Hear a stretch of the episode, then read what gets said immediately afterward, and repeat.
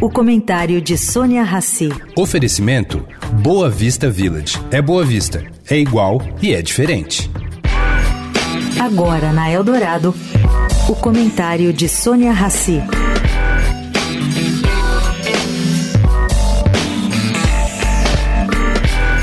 Pois é, gente.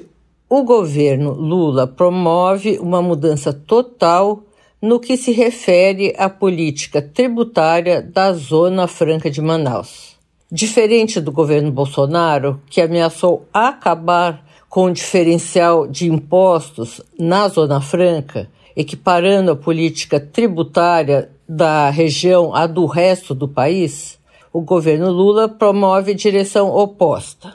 O Conselho de Administração da Suframa aprovou ontem 42 novos projetos com base no incentivo fiscal local. O faturamento dos novos empreendimentos deve somar, segundo previsões da Suframa, 4,2 bilhões de reais. Bom, isso definitivamente significa que a Zona Franca escapou da síndrome arrecadatória promovida pelo Ministério da Fazenda, que quer diminuir o buraco fiscal.